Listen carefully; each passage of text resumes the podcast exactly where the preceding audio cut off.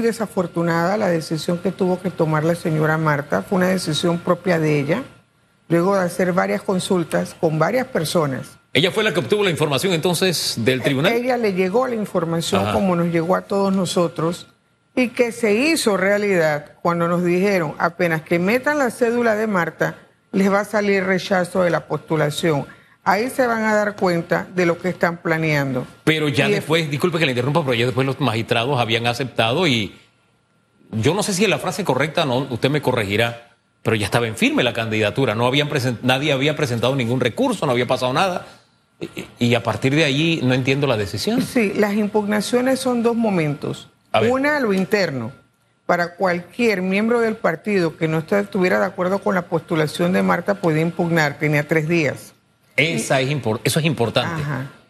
Es en dos instancias. La primera es esta. ¿Había una adicional? Sí, la del 31 de octubre. La del 31 Es donde el Tribunal Electoral va a publicar todas las postulaciones de todos los partidos políticos, de todas sus nóminas completas.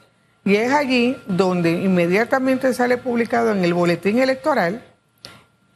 Tiene tres días. Cualquier persona, ciudadano de este país, que tenga interés en impugnar cualquier nómina.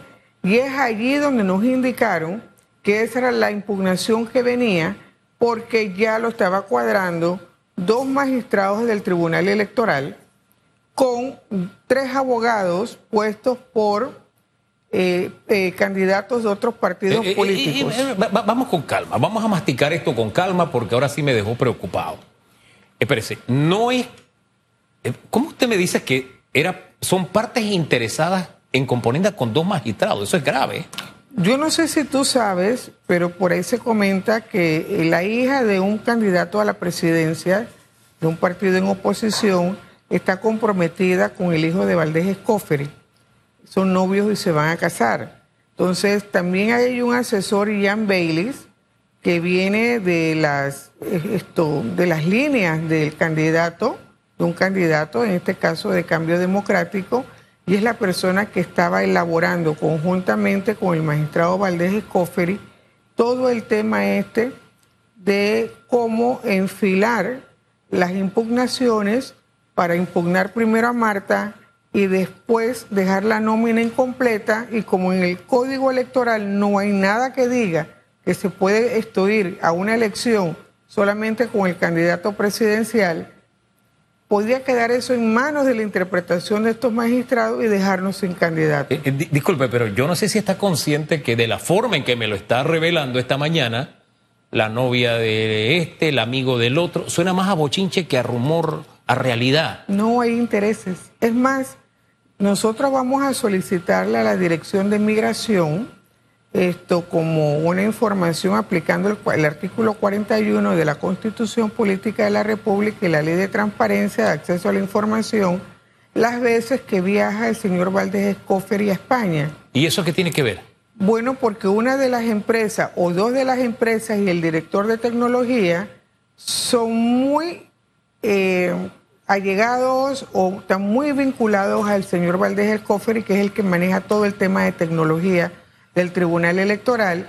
Y por allí salió la fuente donde nos, donde nos informaron por dónde venía el tema contra Marta. Ahora que usted dice fuente, insisto, cuando nosotros como periodistas a veces no podemos revelarle la fuente ni a nuestros jefes, así de sagrado es esto, ¿no? Pero ellos tratan de de desgranarlo a uno para saber qué tan confiable es esa fuente, ¿no? Y uno a veces termina convenciéndolos, a veces no, a veces no se la juega, porque esto tiene sus pros y sus contras, esto no es tan sencillo. Quiero irme a la calidad de la fuente, qué tan alta es la fuente, qué tan segura es esa fuente, porque le insisto, si no, esto suena a fulano me dijo que le dijera, o como cantaba eh, la, afinada Celia Cruz, Zongo le dio morondongo, morondongo le dio, bueno, es que, suena como un bochinche. Yo quisiera ponerle un poquito de piso para entender mejor lo que ustedes decidieron.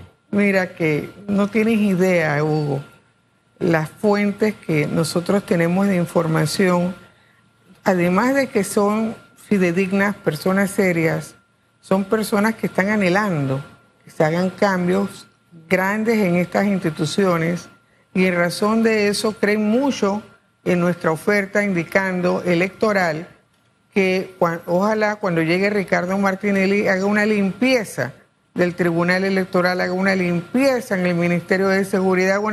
la gente está muy molesta. ¿Ustedes tienen infiltrados en el Tribunal Electoral? Debo entender. Tanto como infiltrados, no. Personas serias, molestas, indignadas por el manejo y la administración, porque no puede ser que estos señores distribuyan dinero, hagan asignaciones, adquieran estos programas, tecnología por millones de dólares y la Contraloría General de la República afortunadamente ya salió una demanda de nulidad donde anula un decreto precisamente en materia de tecnología por una contratación directa de 10 millones de dólares.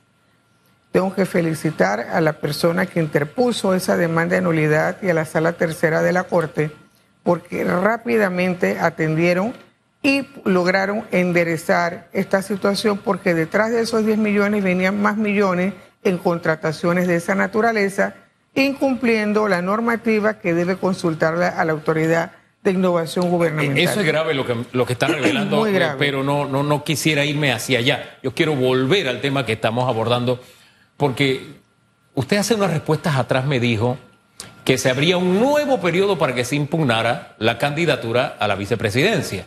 Y discúlpeme que yo no termine de entender las nuevas normas que son un poquito sui generis de este, de este código electoral en cuanto a tiempos y demás, pero la lógica a mí me dice que si se presenta un recurso contra, se presentaba un recurso contra la señora Marta, primero ella tenía la oportunidad de defenderse y segundo, si no le iba bien, se podía alguien podía ocupar. Lo que trato de entender es la, premura, ¿por qué así tan rápido? Si la lógica me dice en derecho que yo tengo siempre la posibilidad de defenderme y también ustedes tenían, deberían, no sé qué dice la norma, tener la posibilidad de recomponer su fórmula si es que se presentaba una impugnación contra la señora Marta. Hugo, es falta de credibilidad, falta de seguridad jurídica, falta de certeza jurídica en los fallos del Tribunal Electoral. Lamentablemente, a José Isabel Blandón, a Rómulo Rux, cuando Zuley Camur le solicitó el levantamiento del fuero penal electoral por las investigaciones de Odebrecht, simplemente, ¿qué dijo el magistrado oponente en ese momento, Valdés Escoferi? que no podían levantarles el fuero porque eso afectaba en sí el proceso electoral. Pero cuando le tocó a Ricardo Martinelli, para ellos hay una ley, hay un código, pero para Martinelli es otro. Entonces, ante esos antecedentes, y que en efecto a Ricardo sí le levantaron el fuero penal electoral, esto nos dice que aquí no hay ambiente, no hay seguridad, no hay imparcialidad, no hay objetividad en cuanto a los temas de la familia Martinelli. En razón de eso y viendo la posibilidad de que ya nos habían dicho que las personas que van se reúnen con este señor, se reúnen con el otro, están viendo los recursos que van a interponer, que venían contra Marta, para que fuera el tema. Es que cuando tú viste el rechazo de la nómina, ahí te sale artículo 337, numeral 4. ¿Y eso a dónde te envía? al artículo 192 y 193 de la Constitución. Y dentro del 193 ya el numeral 2 fue objeto de pronunciamiento de la Corte, independientemente de que ya la Marta había sido candidata a la vicepresidencia de la República en el 2014 y cuando se hizo la elección y se iba a resolver esa demanda de inconstitucionalidad, lo que allí debió haberse pronunciado la Corte era sustracción de materia pero entraron al fondo. Entonces ya nos tenían preparada una con respecto al numeral 5, que habla de no se puede escoger vicepresidente de la República a un pariente dentro del segundo grado de afinidad y cuarto de consanguinidad, consanguinidad del presidente de la República. Pero él no es presidente, él es candidato. Eh, sabemos eso, pero el Tribunal Electoral tenía otra interpretación y que iba a decir lo siguiente. A ver, que es que ya ustedes sabían la interpretación. Santo. A ver, ¿cuál es esa interpretación? que se iban a inhibir de conocer el proceso para que fuera la Corte la que se pronunciara y nos iban a dejar la nómina incompleta esperando que la Corte se pronunciara. ¿En qué momento hubo? Ah, pero ya eso tiene su antecedente. Si la memoria no es infiel en la elección del 14, también se, la, candidatura de doña Marta precisamente fue impugnada y la Corte se pronunció. El año siguiente. Al año siguiente, a propósito, ¿no? Así fue. Sí, o sea. Pero en ese momento sí le permitieron correr porque en ese momento una consulta suelta precisamente por el Tribunal Electoral dijo que Marta y Ricardo no tenían grado de afinidad de acuerdo a lo que establece el artículo 23 del Código de la Familia y el Código Civil. Bien, entonces no, confían, ustedes no confían en el Tribunal Electoral. Es que ahora caigo en cuenta y recuerdo lo que decía la carta de doña Marta, de aquello de ni los tres magistrados ni los nueve magistrados, que no eran lo que debían decidir. Entonces usted me está diciendo que ustedes no confían ni en el Tribunal Electoral ni en la Corte Suprema. Lamentablemente. Tristemente, a excepción, pero hay, eh, excepciones, hay excepciones de personas allí muy ¿Cuáles serias. Son las excepciones? No las puedo decir, pero hay excepciones. Pero, pero eh, esto me lleva al escenario de o no confío o es que de verdad mi propuesta tiene sus debilidades o tienen por dónde agarrarme. Y no es un asunto de desconfianza, sino que mi, mi causa es débil. Es decir... Es falta de confianza. Sí falta de confianza y objetividad y hemos recibido de parte de, este, de estas estructuras de justicia eh, de desafortunados y muy censurados fallos que, violan derechos humanos, el debido proceso. Aquí a Ricardo Martinelli no le ha respetado ni siquiera el principio de especialidad, Hugo. con el que vino. Hay una espada de Damocles, el único candidato que tiene una espada de Damocles pendiente de una decisión ante la justicia es don Ricardo. Es decir, ¿ya ustedes están previendo que a don Ricardo lo saquen del escenario? No. ¿No? No. Pues entonces sí confían en la justicia. No, no. Simplemente confiamos en la estrategia de los abogados, del equipo legal que ha venido defendiendo a Ricardo Martinelli hace nueve años, del cual formó parte. Entonces, este, digamos, para utilizar el término que se usa en salud, esto es como medicina preventiva, por si acaso. Señor, es mejor estar prevenidos es como cuando tú contratas un seguro. Es mejor tener el seguro porque si lo necesitas y no lo tienes, entonces, ¿cómo resuelves? Los accidentes no avisan, pero a veces uno sabe por dónde vienen los accidentes. Así eh, Mire, yo meditaba sobre la figura de, del señor José Raúl Molino y uno tiene que abusar a veces de la memoria y sacaba que yo hace rato no converso con don José Raúl. Eh, y me, dije, yo creo que don José Raúl es chiricano, ¿no? Así es. Y me parece que don José Raúl también tuvo causas, bueno, él lo dijo, fue a la cárcel. Pero además de ese caso, él no tiene ningún otro pendiente. Es decir, usted, lo que quiero saber es si revisaron también que el día de mañana no tengan de nuevo un argumento similar al de ahora, de que no, lo que pasa es que es contra la oferta y no van a dejar sin oferta electoral, van a sacar primero a José Raúl y después a, a don Ricardo. O sea, ya ustedes analizaron bien, él no tiene ningún caso pendiente. Afortunadamente, José Raúl es un hombre de una ejecutoria intachable.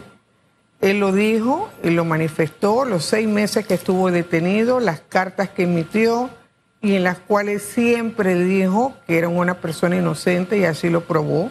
Su familia, su esposa, sus hijos, su madre que aún vivía, sufrieron mucho ese calvario, al igual que todos nosotros que pasamos por esa moledora, Hugo.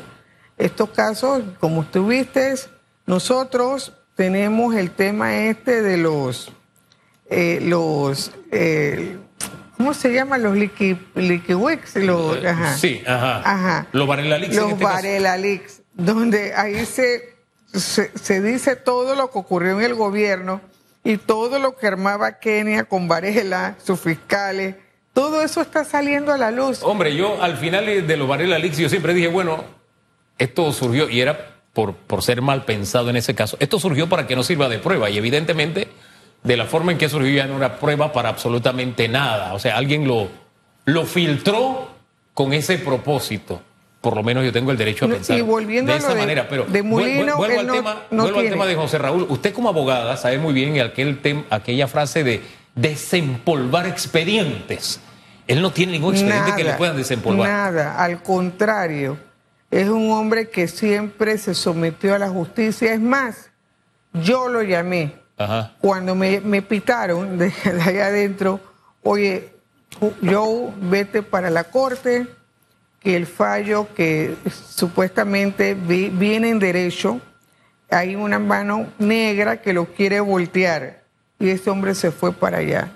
Se mantuvo ahí en sesión permanente hasta que saliera su fallo, porque estaban llamando de parte de, en ese momento de, del, del grupo de los panameñistas que gobernaron, haciendo y ejerciendo un tipo de maniobra interna para voltearle el fallo a, el de él era el caso de los helicópteros, ¿no? De, los, no, radares, no, de, de, los radares. Era. De los radares. De los radares. Y él no tuvo nada que ver con esa negociación. Todo lo negoció el expresidente Juan Carlos Varela. Y así consta en las actas y consta en todo. Ahora, eh, sin embargo, eh, la propaganda política ha comenzado, ¿no? La parte débil de la propuesta de don José Raúl Mulino la han identificado algunos sectores con la forma en que él manejó algunas protestas en Bocas del Toro, en Colón, en la comarca, y le han sacado ya en redes sociales los muertos de todas esas protestas. ¿Esto afectará la oferta electoral del RM? Mira, esto, fíjate que obviamente cualquier situación que en este momento pueda eh, eh, hacerse o desempolvarse para tratar de hacer una campaña sucia o negativa, estamos preparados. No sabemos que van a sacar lo que sea, lo, lo que van a inventar. No, pero los muertos no se inventan, los muertos están ahí. Sí, pero. Eran personas, seres humanos. Pero cuando. mira, cuando tú haces y manejas un tema, por ejemplo, de un homicidio, tú tienes que ver si es doloso o si es culposo. Tienes que ver si hubo intención, cómo ocurrieron los hechos. Aquí no se le puede imputar a José Raúl Molino ningún tipo de lesión personal con resultado muerte. Él no dio ninguna instrucción ni ninguna orden fueron temas que se dieron allá y todo el mundo sabe quién propició esas protestas, por qué las propiciaron y qué buscaban. Dejemos las cosas hasta ahí, que vuelvo a rememorar la historia, el chorizo y todo eso. Fueron momentos fuertes, muy duros, hago para este país. Pero olvidémonos de eso. A futuro hay algo que pueda estremecer las aguas nuevamente, el terreno sobre el que caminan ustedes, ya que ustedes manejan tanta información a futuro y qué sé yo y todo lo demás o ya las aguas se van a quietar de aquí en adelante. No hay la posibilidad de, de cambios, sorpresas nuevamente, etcétera. ¿Hay algo en el horizonte que les preocupe o todo? Mira Ni que, siquiera el tema de que está pendiente el juicio de don Ricardo, nada, nada. Bueno, mira que, que gracias a Dios, vuelvo y te repito, eh, tiene un equipo legal robusto, un equipo que atiende legal y jurídicamente los temas electorales, los temas judiciales, los temas administrativos, todos los temas. Además de eso, hay una simpatía, un respaldo popular en favor de Ricardo. Y hasta los funcionarios públicos, cuando nos ven, nos dicen, ¿cómo está el jefe? Vamos para adelante, vamos Hombre, a ganar. La verdad es que ayer ensayaba con el señor Ordinola qué podía pasar, ¿no? Y él decía, bueno, si la justicia falla en contra de don Ricardo, eh, creo que es en enero, febrero, no recuerdo bien, cuando viene el caso, el otro caso, que está pendiente, él decía, bueno, el, el, el aparecer en la oferta, eso nada lo cambia pero el que asumiría sería el vicepresidente. Por eso es tan importante la figura del vicepresidente. ¿ah? Es muy importante la figura del vice. Sí, muy exacto. importante y que sea una persona que tiene ejecutoria. Claro.